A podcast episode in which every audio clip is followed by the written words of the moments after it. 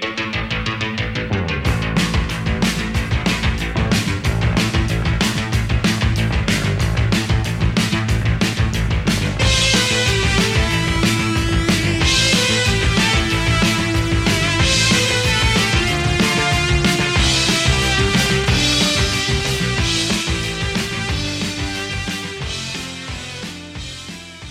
Hola, hola, hola, hola mis queridos rockeros, espero que estén todos muy pero muy bien y preparados para otro episodio de El astronauta del rock, en donde recorreremos como siempre los ecos de la semana, las noticias más importantes de los últimos días. Y hoy, mis queridos rockeros, mis queridos amigos, les aseguro que les traigo un programa espectacular, repleto, repleto, inundado de noticias y muy buenos estrenos. Yo la semana pasada, tengo que admitir, me equivoqué, porque les dije que en diciembre eh, generalmente las bandas no tiraban con su munición gruesa, los artistas comenzaban a guardarse, pero la verdad con lo que sucedió esta última semana de noviembre, primeros días de diciembre, tengo que admitir que estoy absolutamente maravillado y sorprendido. Por eso les pido, quédense ahí del otro lado porque se van a enterar y van a escuchar cosas verdaderamente extraordinarias. Pero antes, antes de empezar formalmente con el episodio de hoy del astronauta del rock, quiero hacer referencia a lo que sucedió este fin de semana, los días 1 y 2 de diciembre. A partir de lo que sucedió, yo considero que el mundo ya no es el mismo que fue hasta ayer sábado 2 de diciembre, cuando en el Madison Square Garden de la ciudad de Nueva York, ciudad que los vio nacer, los inefables, inigualables, excéntricos y maravillosos Kiss dijeron adiós. Dieron dos shows, el primero de diciembre, el día viernes, y el segundo fue el 2 de diciembre, el día sábado. Yo les puedo garantizar que esto conmovió, conmovió a muchísima, muchísima gente alrededor del mundo, eh, entre, los cuales, entre los cuales yo me incluyo. Una cosa es hablar durante un par de años sobre la posibilidad cierta de que la historia de Kiss se termine, pero algo muy distinto sucede cuando eso finalmente eh, se transforma en realidad. Más que nada hablo para todos aquellos que son quizá eh, de la misma generación o de generaciones cercanas a la mía, yo tengo 56 años, escucho Kiss desde que tengo 10 años aproximadamente, 9, 10, 11 años, y es una de esas bandas que me acompañó durante toda la vida. Me acompañó durante mi infancia, durante mi adolescencia, me acompañó en mi juventud y sin duda me acompaña en mi adultez hasta el día de hoy y me va a seguir acompañando hasta el día que yo también me retire. Eh, pero, ¿qué les quiero decir? Una banda como Kiss es un acontecimiento que se vive muy pocas veces, contadas, contadas veces, eh, podemos presenciar el impacto y la importancia a todo nivel que tuvo una banda o que tiene una banda en el mundo del entretenimiento, en el mundo de la música, en el mundo del espectáculo. La envergadura de Kiss es absolutamente inconmensurable no voy a hacer acá un recorrido histórico de la banda porque para eso están los varios episodios especiales del astronauta del rock que tienen disponibles en las plataformas en donde ustedes suelen escucharme, Spotify, Evox, iTunes, en fin, Deezer, en la que ustedes quieran. Ahí tienen cuatro episodios dedicados a Kiss, realmente muy interesantes, con muchísima información, muchísimas anécdotas. Simplemente me quiero referir eh, a, la importancia que tiene la despedida de Kiss en función de lo que ellos lograron en una época en la que estaba todo por hacer. eh, principios de la década del 70, ciudad de Nueva York, segunda generación de rockeros, ya había pasado el impacto de los Beatles, de los Rolling, de los Kings, de The Who, y venían eh, nuevas generaciones a querer conquistar el mundo a través del rock and roll. Parte de, esas, de esa generación eligió lo que era el rock teatral, lo que era el glam rock, hablo de gente como Alice Cooper de New York Dolls, hablo también de David Bowie, y el sueño de Kiss, cuando ellos comienzan a pergeniar y a pensar en el concepto de la banda, era lograr tener sobre el escenario a cuatro Alice Cooper. Obviamente no solo lo lograron, lo alcanzaron, sino que con todo el respeto que me merece Alice Cooper a nivel teatralidad, lo superaron ampliamente. No me voy a meter en lo que es comparaciones musicales porque la verdad no viene al caso y ya todos saben eh, que Alice Cooper también es uno de esos artistas que yo atesoro en mi corazón y que me acompañaron a lo largo de toda mi vida. Pero digo, lo que logró Kiss, la magnitud que le dio Kiss a lo que los otros intentaron y también hicieron, el desarrollo que ellos le pudieron dar, fue realmente eh, exorbitante. Por algo, por algo, muchas veces cuando nos referimos a Kiss, estamos hablando eh, de shows, por ejemplo, más grandes eh, que, el universo. Esa es la magnitud de Kiss. Hizo todo a lo grande. Llegar a su primer show para ocho personas en una limusina. Ellos ya tenían, tenían el afán de comenzar a vivir el sueño antes de que el sueño comenzara a transformarse, a convertirse en realidad. Personalmente, personalmente, eh, también lo conté en un video esta semana que subí a bueno, a YouTube, a Instagram, lo pueden encontrar también en TikTok. Personalmente siento una, gran tristeza, una gran tristeza porque, eh, como les digo, yo creo que esto que está terminando, que ya terminó, más allá de que comience ahora toda otra etapa, Kiss va a seguir eh, con su legado musical, va a seguir quizá con shows itinerantes, con distintos músicos alrededor del mundo para que la juventud y los fanáticos podamos seguir viviendo y disfrutando de la experiencia de Kiss. Eh, va a haber documentales, va a haber películas, seguramente eh, estén planeando también algún tipo de show al estilo Cirque du Soleil. ¿Mm? Va a haber merchandising a patadas. Digo, es tal, es tal la dimensión del mundo Kiss, del universo Kiss, que pensar que este final es un corte, un borrón y cuenta nueva es un error. Va a haber Kiss por los años de los años de los años. Eso es maravilloso. Por otro lado, seguramente puede ser que Kiss vuelva al ruedo cada tanto a hacer algún que otro show. Puede también ser que Kiss nos sorprenda volviendo a tocar a cara limpia, a cara lavada. Yo ya les conté que Gene Simmons hace poco dijo que esta versión de Kiss, maquillado, pintado, con los, los tacos y sus trajes, era la que se terminaba, dejando la puerta de la esperanza un poquito entreabierta. Pensemos que gente de más de 70 años, pensemos que se tienen que vestir con toda esa parnafernalia pesadísima, se tienen que parar arriba de unos tacos inhumanos y lo han hecho hasta el último día. Nunca, nunca los viste pintados en un escenario con zapatillas. Para cuidarse los tobillos, para no caerse, nada.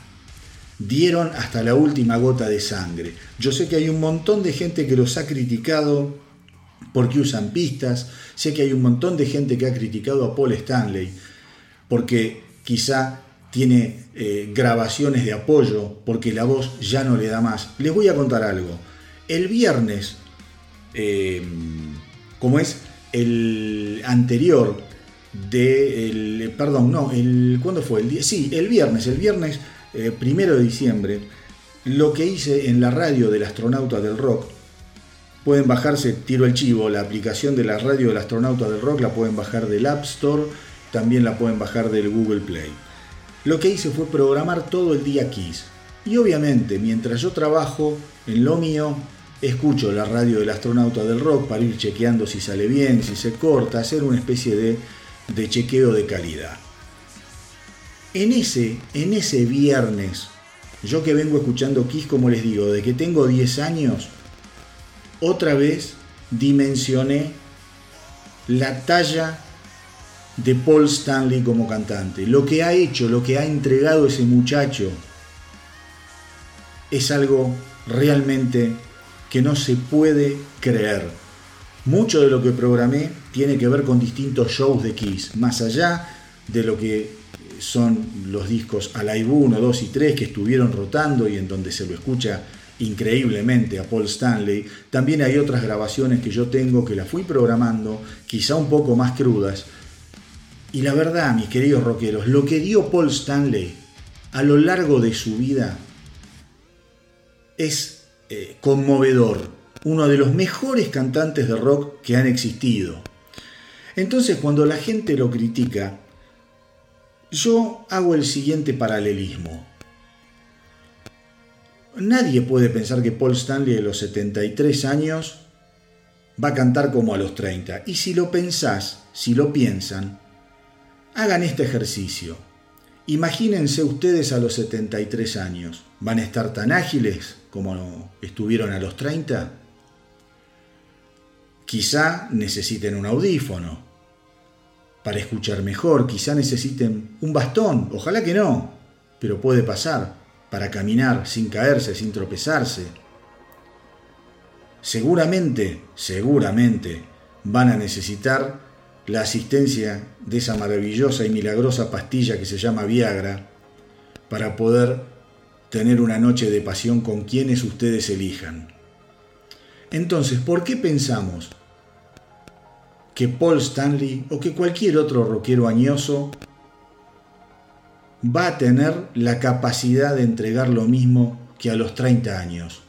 Son seres humanos, mal que nos pese, Parecen dioses, parecen semidioses, pero son hombres de carne y hueso, a los que el tiempo los desgasta, como a todos. Entonces, un poco más de respeto. Se los digo a todos aquellos que los critican eh, y que dicen, eh, como, como les estaba comentando recién, usan cintas, usan apoyo. ¿Y qué querés que hagan, hermano? ¿Qué querés que haga? Podrían ser tus abuelos. Tené un poco de respeto, estás hablando de Paul Stanley. No lo involucro a Gene Simmons porque obviamente Gene Simmons tiene otro tono de voz, no ha forzado sus cuerdas vocales de la misma manera y sigue rindiendo muy bien en vivo. Dicho esto, dicho esto, como les digo, siento una tristeza, una melancolía, pero también siento una gran felicidad, mis queridos rockeros. Siento la felicidad que se experimenta al saberse contemporáneo de un hecho magnífico. Como les dije al principio, toda mi vida la pasé escuchando Kiss, los vi en vivo cada vez que vinieron a la Argentina. La primera vez que vinieron tocaron el día de mi cumpleaños, mágicamente un 3 de septiembre, en un Monsters of Rock en 1994. Entonces eso me pone contento, porque yo le puedo contar la historia en tiempo real de Kiss a quien sea, algún chico, algún joven que no los, no los conoce o que no conoce en detalle, no conocer a Kiss es medio raro, ¿no? Dije una pavada. Pero eso me pone muy contento. Yo viví el subidón, la caída, otra vez el subidón, la meseta y el paso a la inmortalidad. Y lo viví en tiempo real. Y eso me pone muy contento me pone contento ser un quisero de pura cepa. A mí no me lo contó nadie. Yo lo vi, yo lo viví. Obviamente en el 74 no los, no los escuchaba, pero los comencé a escuchar en el 77, 78. Viví todo. Como un montón de rockeros que están escuchando en donde sea que estén. Supongo que les debe pasar lo mismo. Sienten una melancolía, un vacío, un poquito de tristeza. No quiero dramatizar tampoco, pero también nos tenemos que sentir felices porque estuvimos ahí junto a ellos desde el día 1 hasta el último día, que hay que ver si es el último, será el último de esta etapa de Kiss. Pero les aseguro que, como les dije hace un rato, Kiss eh, va a seguir dando vueltas y va a seguir llamándonos la atención, conmoviéndonos, llenándonos de alegría en el futuro. De eso no tengan, no tengan ninguna duda. Les cuento, mis queridos rockeros, algo eh, sobre el show. Hay imágenes que se pueden ver en eh, YouTube. La verdad, un show espectacular, muy, pero muy, muy lindo, vistosísimo, muy buen sonido. Eh, el setlist, demoledor. Vamos a ver el setlist. Detroit Rock City, Shout It Out Loud, Deuce, War Machine, Heavens on Fire, I Love It Loud. Eh, Say Yeah. Say Yeah quizás es el punto más flojo. No tengan ninguna duda. No sé por qué les gusta tanto esa canción. Supongo que porque es fiestera. Colgin, Up. Wow. Calling Doctor Love. Making Love. Psycho Circus. Eh, 100.000 años. Em, God of Thunder, con todo lo que implica, Love Gun, I Was Made for Loving You, Black Diamond, mi Dios, mi Dios, qué banda. Y terminan, obviamente, con Beth, Do You Love Me y Rock and Roll All Night. Y les aseguro que si nos ponemos a hacer otro playlist de 23 temas, tenemos, sin repetir, otras 23 joyas de la historia del rock and roll. Em, hablaron obviamente Ace Frehley y Peter Chris, que no participaron lamentablemente de este final, a no ser que den una sorpresa esta noche. Yo esto lo estoy grabando el 2. Quizá esta noche sorprenden al mundo entero y se sube Peter Chris y se sube Ace Frehley, con lo cual les pido perdón por lo que les estoy diciendo. Yo esto eh, lo estoy grabando, como les digo, el sábado a la tarde. En unas horas va a ser eh, la, despedida hecha y derecha en tiempo real de Kiss, con lo cual puede pasar cualquier cosa. Lo que indica la realidad es que ninguno de los dos miembros originales, Peter Chris y El Freely, van a estar en el escenario. Eh, por distintos motivos, se han tirado con munición pesada. El Freely y Peter Chris hablaron esta semana. Los dos coincidieron en que, más allá de lo que se han dicho, ellos también se sienten parte de la historia eh, de Kiss y que les desean lo mejor a sus dos ex compañeros, eh, más allá de no poder estar en el escenario. A. Frizzly es un poco más picante siempre, dice, si a mí me llaman y me dan un millón de dólares para tocar dos canciones, obviamente voy a ir. Pero dice, la verdad les deseo lo mejor y si no voy, lo lamento por los fans, pero en lo personal, en lo musical, mucho no me mueve, ni, ni, me, ni me entristece, ni nada que ver. Peter Chris, en cambio, sí estuvo un poco más melancólico, porque él dice, no puedo creer que ya se haya terminado aquello que comenzamos siendo tan jovencitos. Y por último, eh, en uno de los videos que está disponible para, ver, en, eh, como es en YouTube, eh, hay, un extracto en donde Paul Stanley, y esto me, encantó, me encantó, me pareció muy tierno por parte de Paul Stanley, le agradece a la gente por estar ahí y dice, en este sector del Madison Square Garden, recuerdo haber tenido sentados mirándome a mi mamá y a mi papá la primera vez que tocamos en el Madison Square Garden. Y a la derecha del escenario, también recuerdo la imagen de la mamá de Gene Simmons en primera fila que estaba acá mirando nuestro primer show en el Madison Square Garden. Así que, mis queridos rockeros, insisto, el mundo ya nunca, nunca, nunca va a ser igual sin estos genios dando vuelta con su circo alrededor del planeta.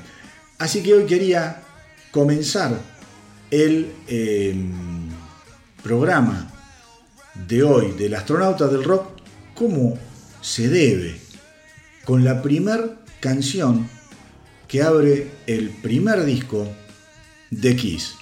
Obviamente estoy hablando de Strator.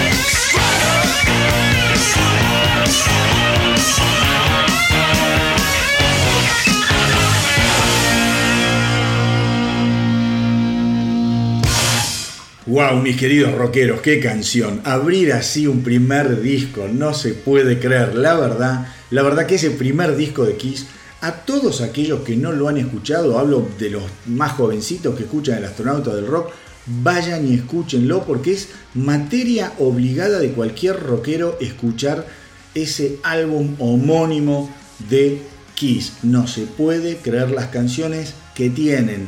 Fíjense si recuerdan el setlist que les tiré recién eh, está lleno, lleno de canciones de aquel álbum maravilloso. Estamos hablando de Deuce, estamos hablando de Colgin, estamos hablando de 100.000 años. Digo, la verdad, la verdad, bueno, de Black Diamond, wow, wow y wow. Qué disco, qué disco impecable, maravilloso, más allá que algunos critican el sonido, los mismos que critican el sonido, a mí me parece que para la época sonaba bárbaro. Pero bueno, eh, como dice Calamaro, eh, pasemos a otro tema. Vamos, mis queridos rockeros, con el primer estreno de este eh, programa del astronauta del rock que tiene que ver con el simple que ha dado a conocer esta semana el señor Bruce Dickinson, cantante de Iron Maiden. Estoy hablando de la canción que le da... Eh, como es, no, iba a decir una, una, boludez, que le da nombre al disco, no le da nombre a ningún disco. La canción se llama eh, Afterglow of Ragnarok. Afterglow of Ragnarok. que pertenece al álbum que va a salir em, a principios del 2024, más exactamente el primero de marzo del 2024, y que el disco, ahora sí les digo bien el nombre, se llama The Mandrake Project, el proyecto Mandrake. Obviamente esto vino con un gran video eh, muy fantasioso. Yo les conté la semana pasada que la producción que está atrás de lo que es de Mandrake, eh, Mandrake Project es alucinante. Esto va a venir con eh, tres fascículos de toda una, un cómic que cuenta la historia que de este Ragnarok, supongo. La verdad que Bruce eh, Dickinson viene muy, pero muy enganchado. Recién hablábamos con, mis amigos del grupo este de WhatsApp que yo siempre les comento. Digo, ¿qué pelotas tenés que tener en este, en este momento de la industria musical para meterle tanta pila a un disco que no va a vender mucho? Porque hoy no vende mucho nadie, no porque el disco vaya a estar malo ni Bruce Dickinson sea un, un Gil, en absoluto, pero digo, el tipo realmente tiene una dimensión artística como todos los artistas grandes, dicen, yo lo hago, yo me mando, yo creo, yo apuesto. Lo que eh, me llamó muchísimo la atención de, eh, como es de esta canción, eh, The Afterglow of Ragnarok, en realidad Afterglow of Ragnarok, no The Afterglow, es Afterglow of Ragnarok, es eh, la producción. Eh, si están esperando un sonido a la Maiden, olvídense. La voz de Brundikison es impecable, pero van a escuchar desde el inicio texturas musicales que tienen mucho que ver con el metal más actual, más nuevo. El sonido y la producción de la batería es increíble, riquísimo, riquísimo en texturas musicales. Una canción que a mí me encantó, me gustó muchísimo y que es el primer estreno de este programa, de esta locura llamada El astronauta del rock.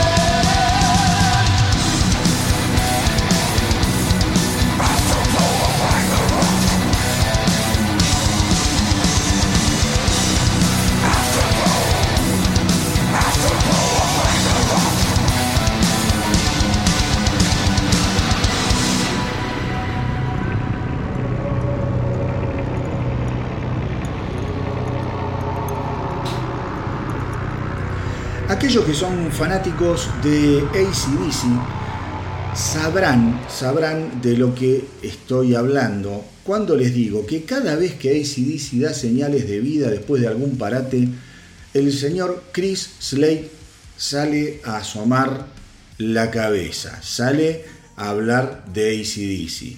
Chris Slade, obviamente, eh, tiene que ver con todo lo que fue la etapa de The Razor's Edge la gran vuelta, la gran, el gran regreso después de un momento de unos años de sequía gigantesca que pasó ACDC.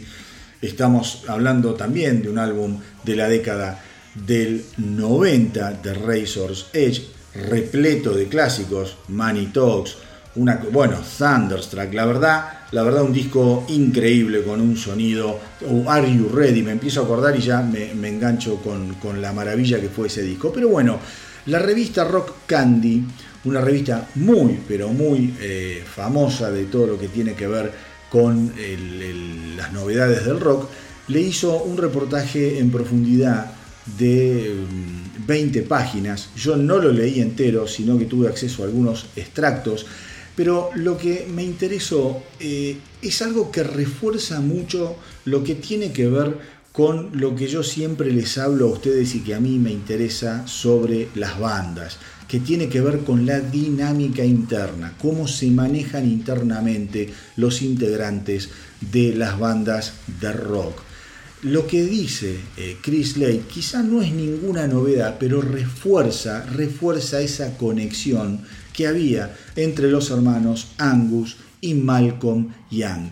Lo que cuenta es que ellos eh, tenían una conexión tan pero tan profunda que muchas veces no tenían ni que hablar ni que discutir.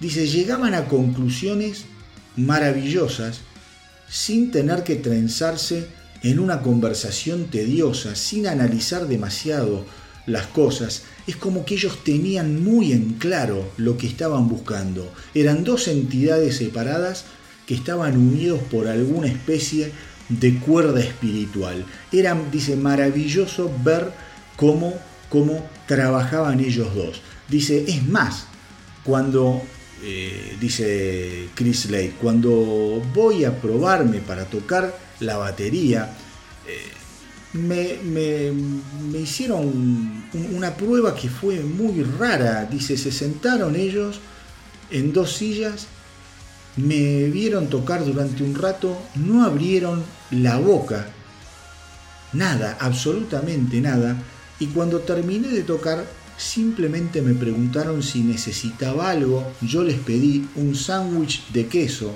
esto es tal cual, ¿eh? un sándwich de queso y un café, y eso fue todo.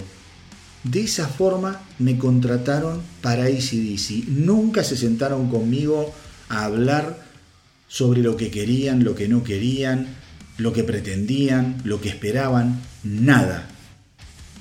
Dice, lo entendieron, me entendieron, sintieron que yo era el baterista y me contrataron. La verdad, mis queridos rockeros, eso habla mucho de la dinámica de ACDC, de esa especie de omertá que rodea eh, a, todo lo que tiene que ver con, eh, estas relaciones, estas dinámicas dentro de la banda. Recuerden cuando Brian Johnson se fue porque estuvo mal del oído, nunca salió a decir ni mu sobre, sobre cómo lo habían tratado, si eh, se sentía dolido. Nadie, nadie. La gente es muy... Los que pasan por ACDC son muy, muy cuidadosos al momento de estar fuera de la banda. Fíjense el caso de Phil Rudd. Tampoco es un tipo que va a hablar demasiado sobre si va a volver. Dice, me gustaría volver, si van a tocar, si hay una nueva gira, estoy listo pero nunca, nunca se meten en un berenjenal diciendo estos tipos son unos raros, están, son unos maniáticos, nada, nada, nada. Traten de leer sobre esto. Hay un libro maravilloso que yo lo tengo, a ver si lo tengo por acá. Eh, no, lo tengo en otra habitación. Yo ya hablé varias veces de este disco, se llama The Youngs, escrito, ahora no me acuerdo el nombre del, del, autor, creo que se llama Jesse Fink, creo. Si dije mal, perdónenme, pero lo buscan como The Youngs. Ahí, en ese libro, mis queridos rockeros, la verdad que hay cosas develadoras realmente sobre eh, cómo toda la, relación interna que hay dentro de ACDC y cómo los, eh, los ex integrantes de ACDC no se animan a hablar demasiado. De hecho, eh, Malcolm Young, cuando estaba vivo, ¿no? Angus Young no lo quieren mucho a este Jesse, Jesse Fink. Así que bueno, traten de leerlo, es un muy, un muy lindo libro. Otro, otro estreno que se produjo esta semana, mis queridos rockeros, tienen que ver con esta banda increíble de la que tenemos también un especial de más de cuatro horas del podcast del astronauta del rock. Estoy hablando de Ghost.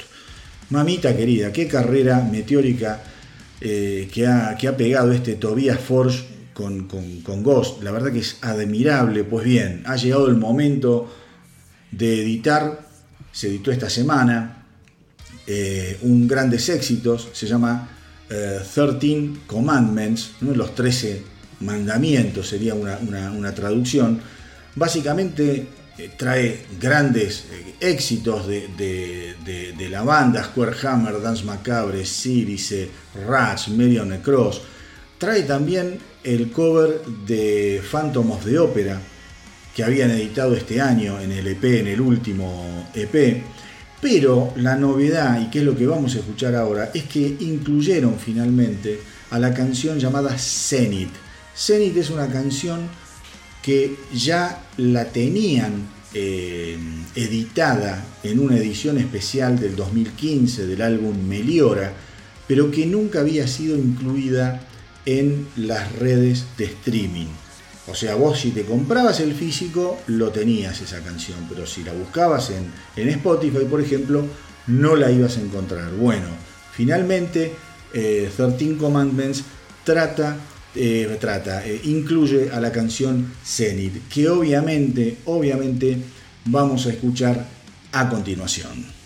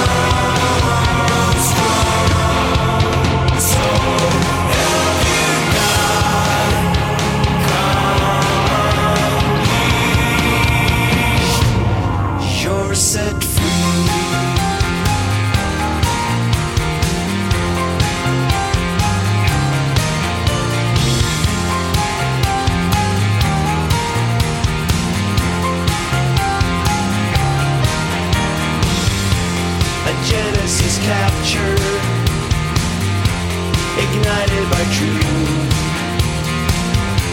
A modern's rapture, a vision too soon. Devoured by shadows, we cling to the light.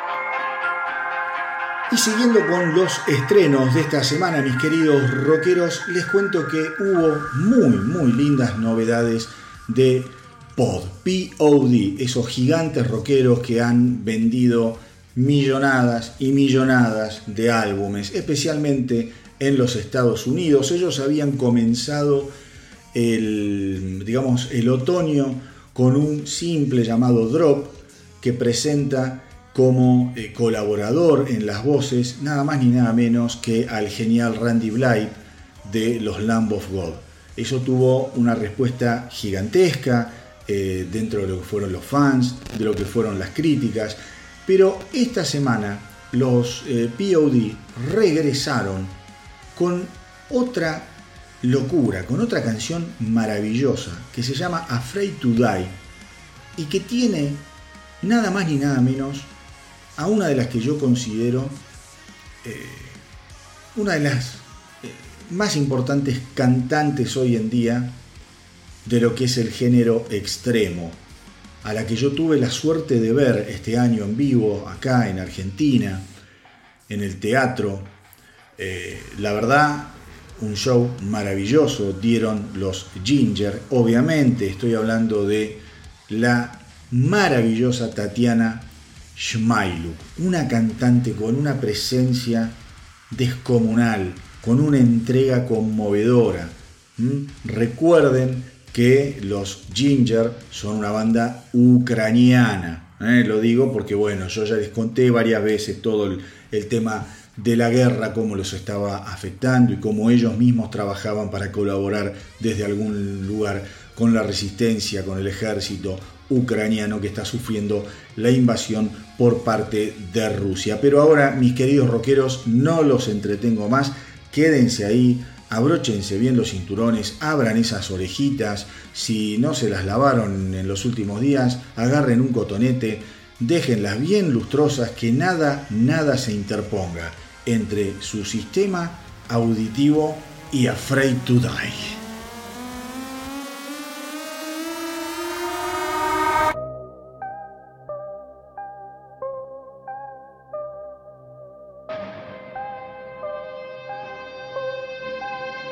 I decided it was time for me to live, but the hardest part is trying. They say you either get busy with living or get busy dying. You see, there's only one me, and I'ma be who I'm supposed to be. Nobody said it would be easy. See, I was never given much, I wanna take that too. But everybody gets a chance, do what you gotta do. Can nobody take it from me? You make me wanna quit. You only get one life, no matter what, you better live it.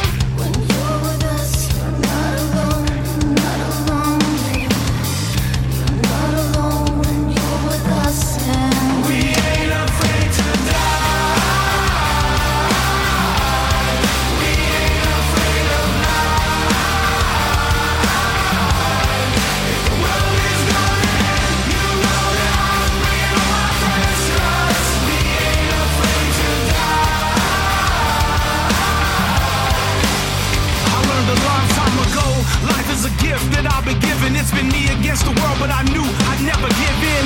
Life can hurt, but ever since my rebirth, I stepped out of my way and discovered what I'm really worth. So I'm free to unwind while enjoying the ride. We catch a vibes and always down to have a good time. It's what it is, so stop living on the sidelines. Master of my fate, this is life, so I'ma live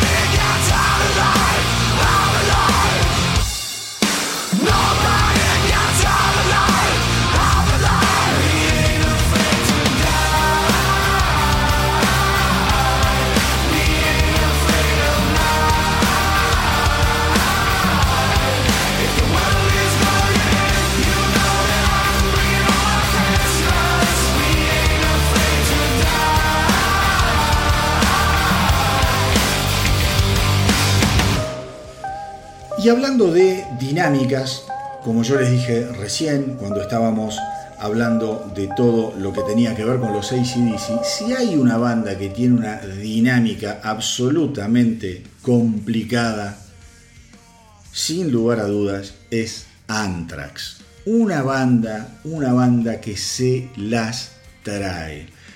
¿Y por dónde pasa este comentario que yo les estoy haciendo? Esta semana el cantante, el vocalista de Anthrax, Joy Veladona, estuvo haciendo eh, varias eh, declaraciones que tienen que ver con eh, las, las veces que lo despidieron de Anthrax. Él es despedido un par de veces de la banda.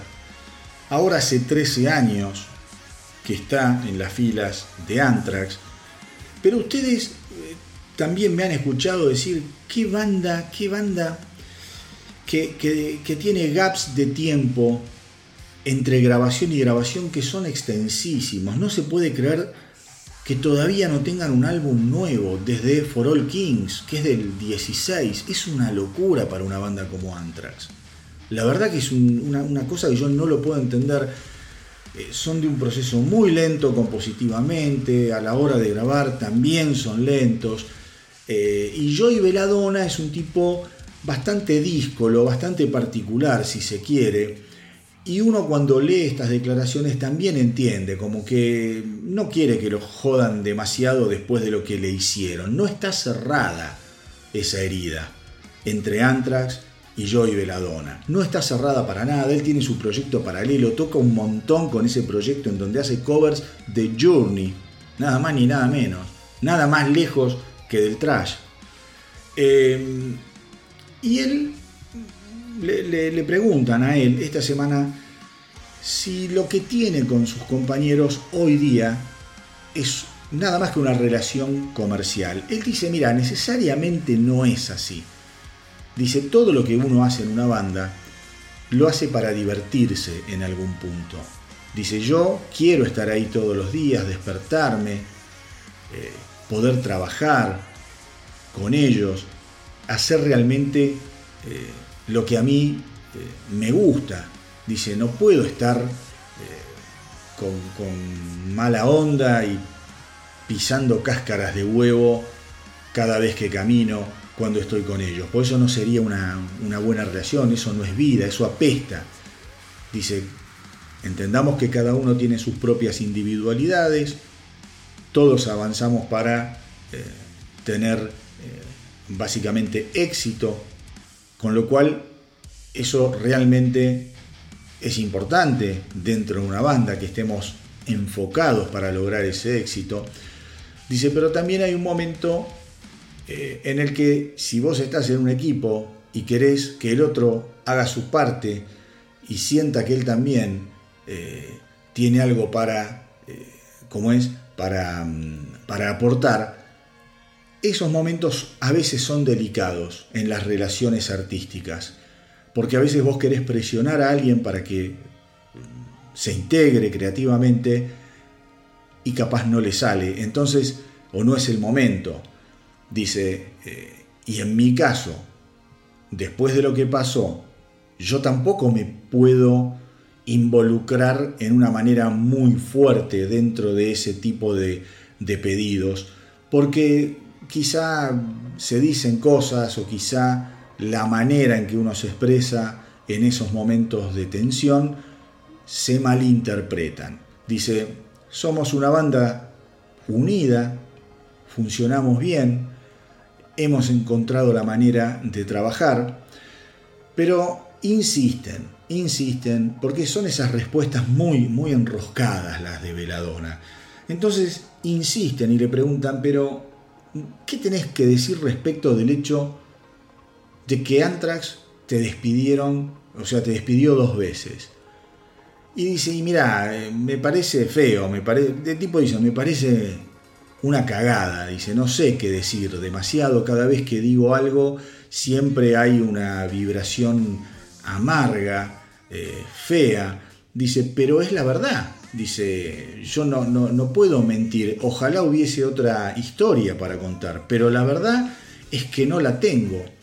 Eh, y le preguntan, viste, si él se siente resentido o siente enojo hacia sus compañeros de banda por la forma en que lo trataron. Y dice, mira, no siento resentimiento, pero sinceramente te tengo que decir que cosas así no se olvidan, uno no puede olvidarse. Eso sigue dando vueltas alrededor, eh, de- internamente, eh, como adentro mío. Dice, la verdad es que fueron momentos en los cuales yo me sentí muy inseguro, muy pero muy inseguro. Las cosas aparentemente estaban bien, pero evidentemente para ellos no. Y recuperarte siendo un profesional, cantando, estando en algo que tiene que ver con el arte, con la creación, recuperarte de esos momentos es bastante, bastante difícil.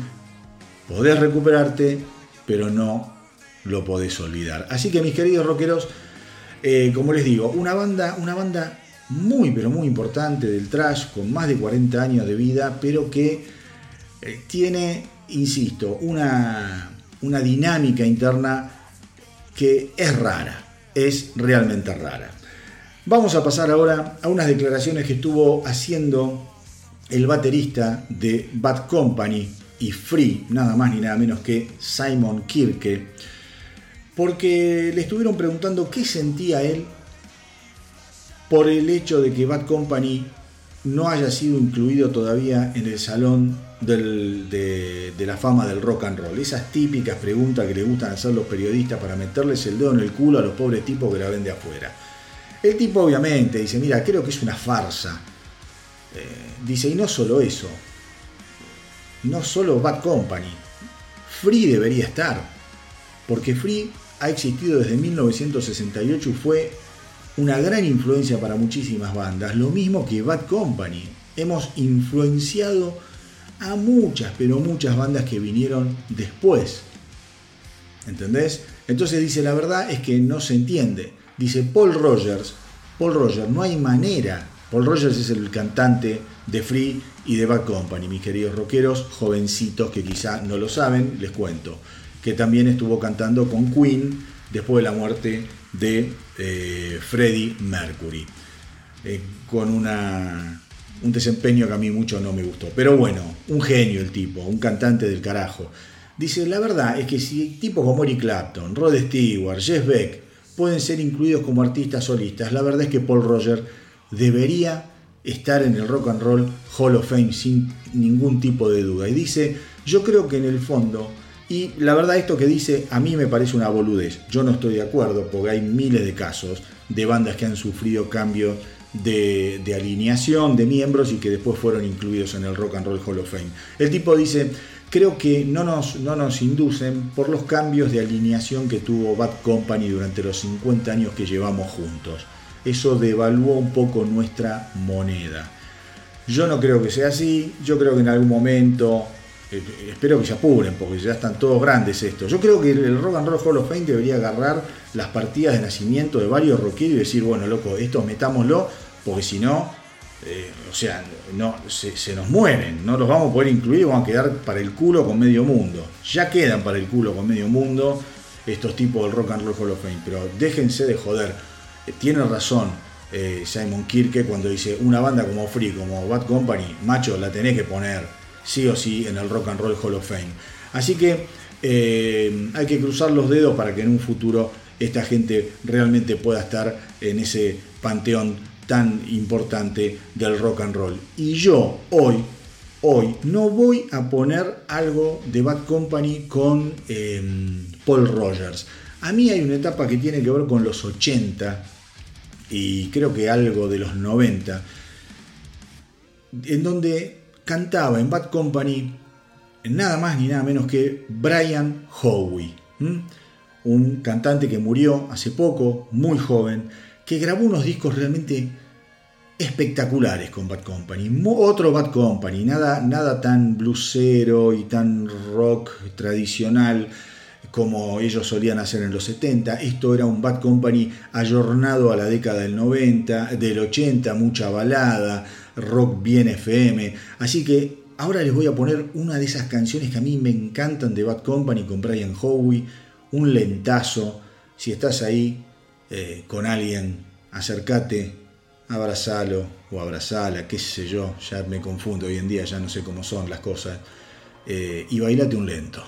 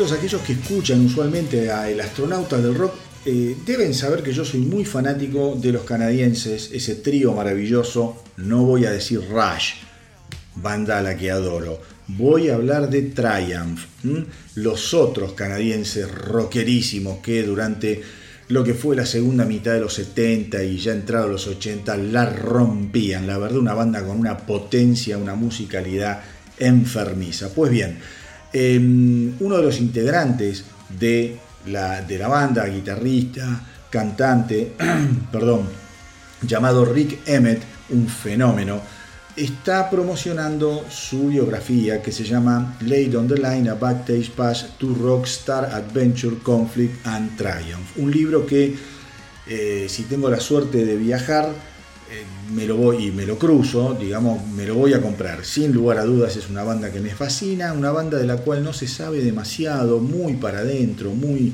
de guardar, no, no eran las típicas estrellas de rock and roll setentosas, och- ochentosas que hablaban por todos lados, que eran, que, que tenían escándalos, no, unos tipos muy, muy serios, muy reservados. Y estuvo hablando justamente Rick Emmett sobre su relación con los otros dos integrantes de Triumph, Gil Moore y eh, Mike Levine.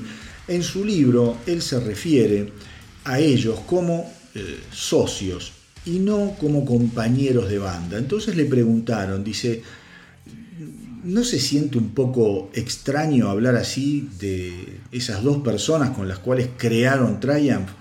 Y dice, mira, eh, tener una banda exitosa, dice Rick Emmett, es algo muy extraño, porque si vos te pones a ver los números fríos, la mayoría de las bandas fracasan. No todo el mundo se pone a pensar esto, pero todo el mundo en el fondo, si se lo pone a pensar, llega a la misma conclusión.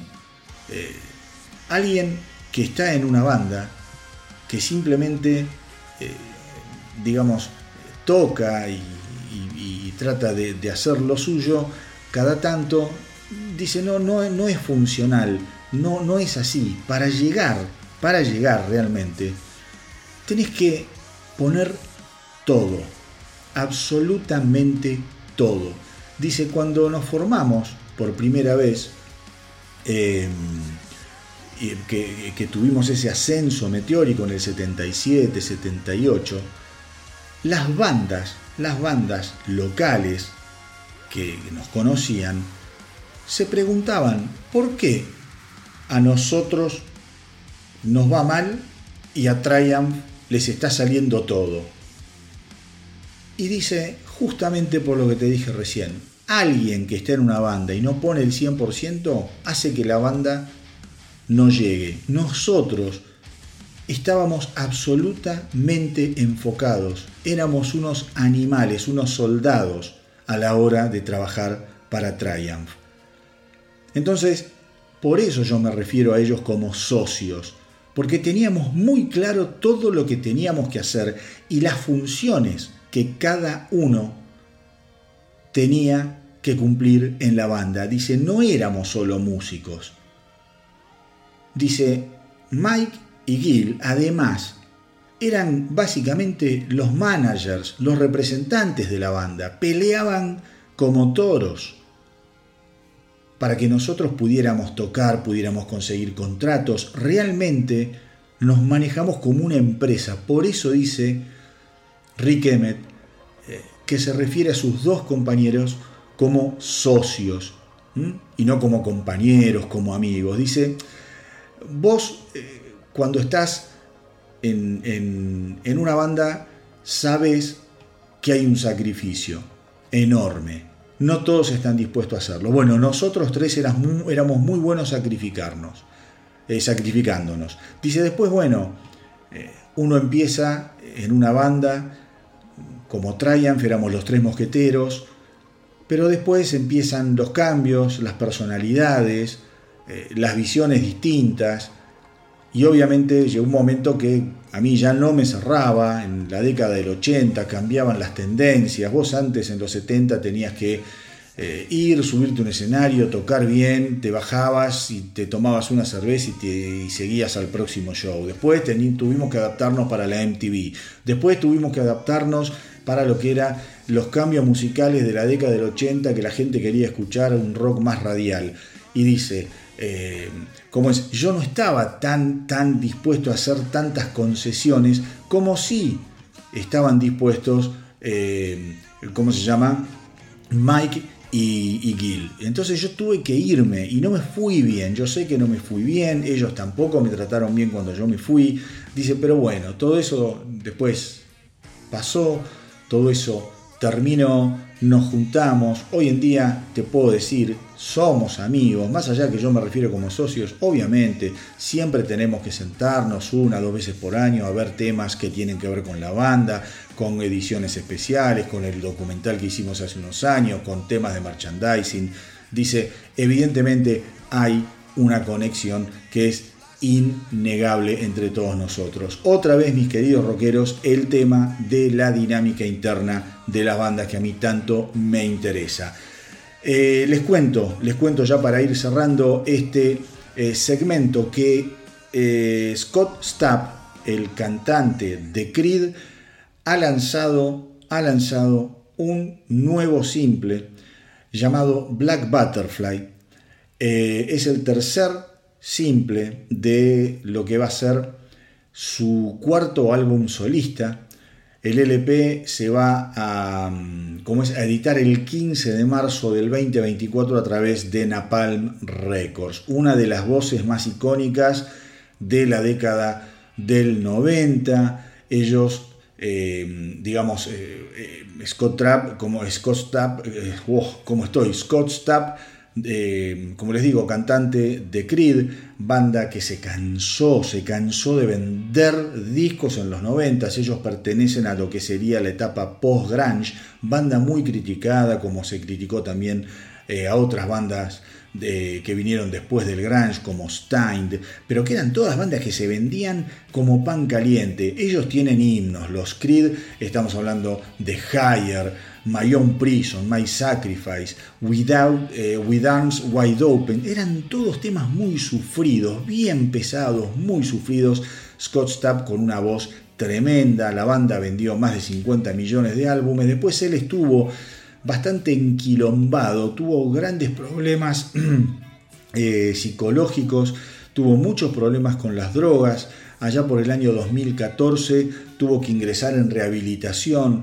Medio se lo acusaba de que él había eh, amenazado con, como es, con atentar contra la vida de Barack Obama. Bueno, después el tipo se recuperó, eh, salió, habló, dijo que bueno, que evidentemente la, la adicción lo había llevado por ese camino enloquecedor y hoy Creed desde hace un tiempo ya está tocando mucho, no se habla todavía de grabaciones, yo creo que sería bueno un nuevo álbum de Creed, como fue muy bueno también la edición de eh, sus eh, eh, competidores, por decirlo así, en la década del 90, que yo los mencioné recién, los Stein, creo que sería maravilloso un disco de Creed, pero ahora nos vamos a tener que conformar con lo nuevo de Scott Stapp, Black Butterfly.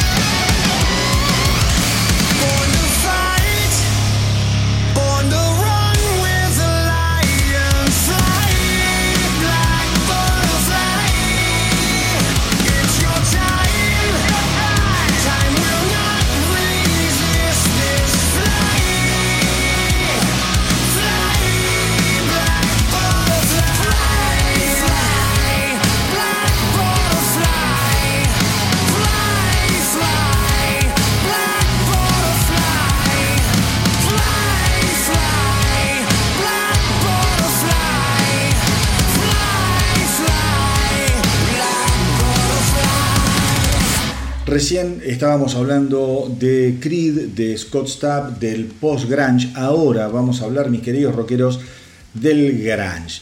Eh, de una de las bandas que sobrevivió al grunge y que aún está entre nosotros. Obviamente estoy hablando de Pearl Jam. Eh, el baterista Matt Cameron estuvo dando algunos indicios sobre lo que podemos esperar en el futuro respecto de la banda. Dijo que están eh, viendo, analizando cuándo editar su próximo álbum. Ya lo tienen eh, grabado, hecho. El productor fue Andrew Watt. Andrew Watt, mamita querida, la cuenta bancaria de Andrew Watt debe ser una cosa hermosa. Ozzy Osbourne, Iggy Pop, bueno, Pearl Jam, los Rolling Stones, mamita querida, ese pibe debe estar forrado en guita. Bueno, Post Malone, de ahí el tipo medio que sale, ¿no?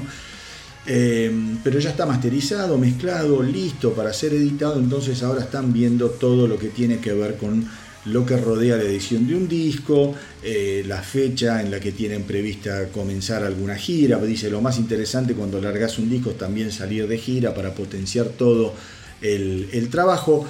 Así que, bueno, mis queridos rockeros, esperemos que siga habiendo novedades, novedades de Pearl Jam, una banda que no suele tampoco hablar demasiado. Si ya empezaron a, a boquear es porque no debemos, no debemos estar muy lejos de la edición del nuevo álbum de Pearl Jam.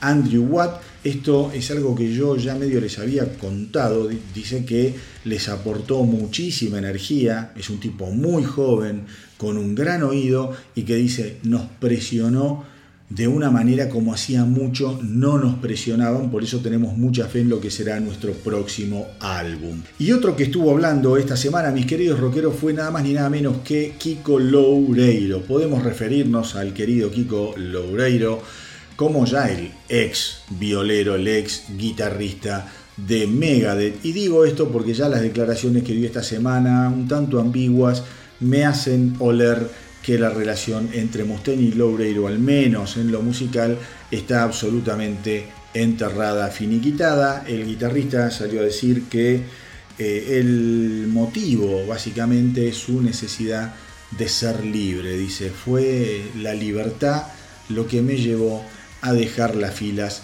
de Megadeth, a no trabajar más con Megadeth. Esa necesidad de libertad fue también la que me llevó a principios de, la década del 2000 a viajar a los Estados Unidos y a desarrollar mi carrera. En este momento, dice, después de ocho años de tocar con Megadeth, era importante para mí volver a sentirme libre para lo que vendrá. Hay circunstancias además familiares que no las quiero contar, no las quiero compartir, pero que también me hacen reforzar esta decisión. Él un poco terminó hablando sobre que se había perdido cumpleaños de los hijos, el nacimiento de los gemelos, bueno, las cosas que le pasan a los rockeros, Loureiro. Si no te gusta, eh, dedícate no sé, a, la abogacía, ponete un- una, una caramelería en Finlandia. No, la verdad que no, estas cosas a mí medio me, pudren, no me gustan, ¿viste? Hay tanta gente que se quiere dedicar al rock and roll, que se rompe el culo, que sueña con dedicarse al rock toda la vida y después tenés a estos zapallos que dicen, no, me perdí el nacimiento de mi hijo. Y bueno, negro, ¿qué le vas a hacer? ¿Qué le vas a hacer? Hay un montón de gente que se pierde un montón de cosas en la vida y no labura en algo tan lindo, tan mágico y tan glamoroso como el rock and roll. Así que, Kiko Loureiro, te mando un beso, buen viaje, suerte y que viva el rock.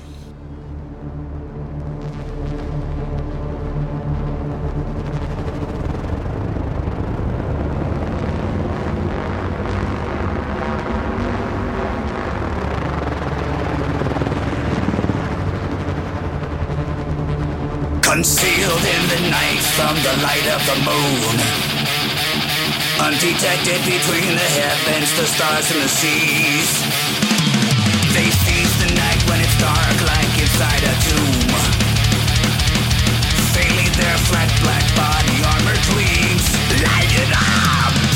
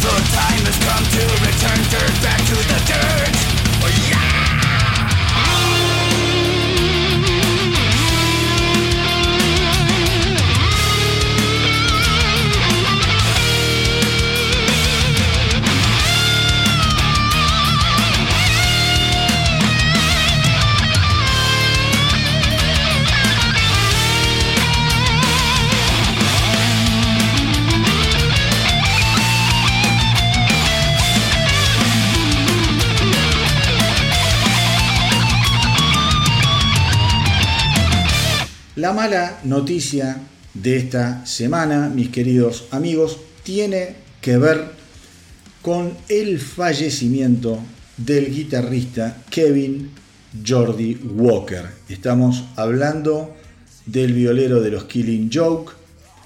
Eh, murió el domingo 26 de noviembre en Praga, República Checa, después de sufrir un derrame cerebral masivo. Tenía nada más que 64 años, la puta que lo parió.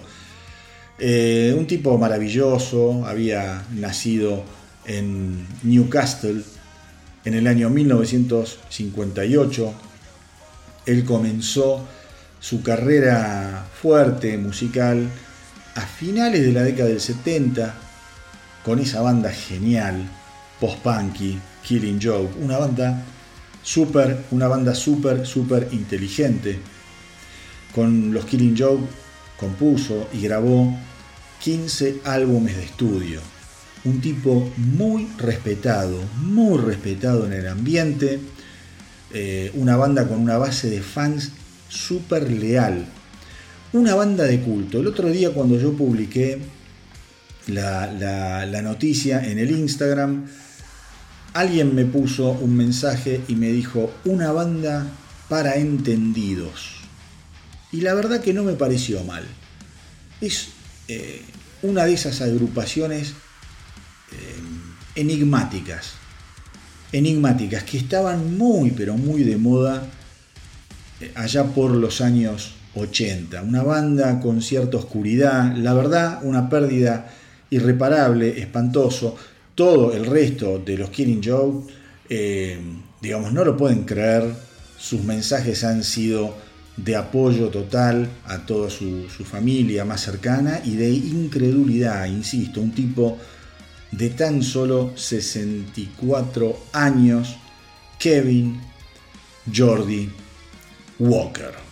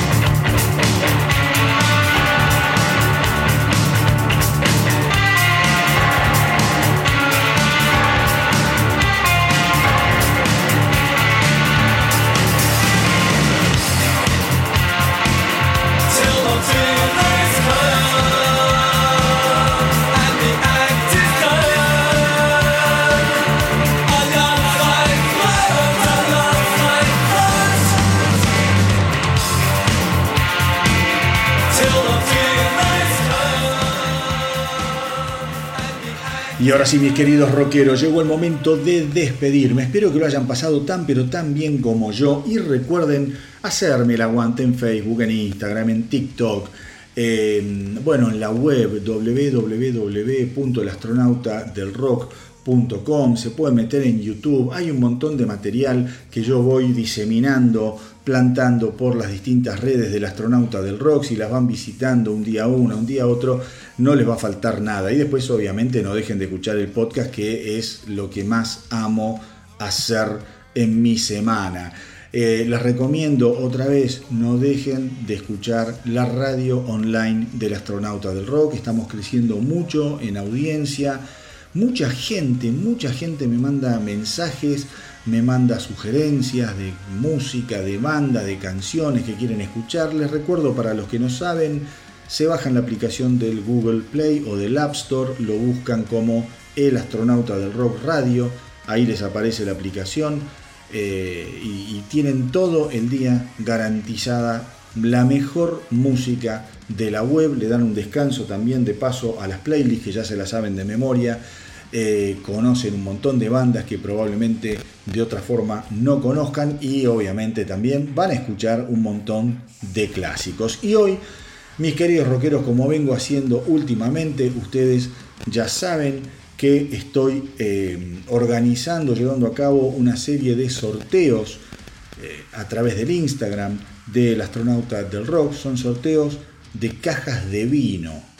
Vino Finca Natalina, gentileza de los amigos de Bodega Putruel. Estoy sorteando cajas de seis vinos. Unos vinos sensacionales, nos vienen bárbaros para todos estos últimos, eh, ya no meses, estas últimas semanas del año. Ya estamos en diciembre, empezás a juntarte con amigos, con familiares. Y siempre está bueno tener un rico vino para compartir. Eh, como yo siempre digo, no hay nada más lindo para aquellos que amamos el rock, juntarnos con amigos, conversar de música, discutir de rock y de paso comemos algo y tomamos un rico vino para poner la cosa un poquito más picante.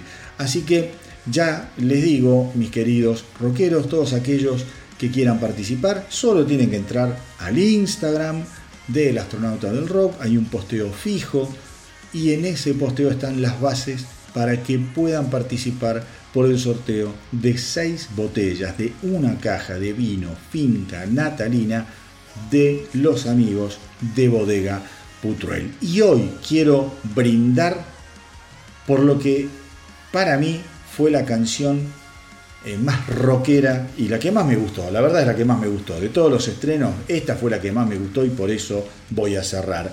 Empecé hablando de Kiss y voy a terminar tangencialmente hablando de Kiss porque me estoy refiriendo al estreno, al estreno del señor Ace Frehley, que esta semana dio a conocer 10.000 voltios, la canción que le da nombre a su próximo álbum que será editado el 23 de febrero del 2024. A ver, mis queridos rockeros, cuando un animal de estos, cuando un animal de estos se pone las pilas, cuando saca las uñas, las garras, te pa- te corta, te parte al medio. Qué maravilla de canción. Como digo yo, a la quijada, patada profunda en las bolas, un rock and roll bien rifero, bien divertido, con un coro espectacular. La verdad, y ya para terminar, yo me preguntaba el otro día qué hubiera sido de Kiss con el Ace Frehley de los últimos 10 años. Inspiradísimo, enfocadísimo, con una energía extraordinaria, en fin. Todo contrafáctico, pero mire cómo son las cosas. Mientras Kiss se jubila, el bueno de Ace Frehley edita un nuevo álbum, algo que hace unos años hubiera sido impensado absolutamente. Así que quédense ahí porque los voy a electrocutar con un rocazo de 10.000 voltios para el cierre de este episodio del astronauta del rock. Y como siempre les digo, hagan correr la voz para que nuestra tripulación no pare de crecer. Nos encontramos en el próximo programa del astronauta del rock. Cuídense mucho, mucho, mucho, muchísimo. Y que viva el rock.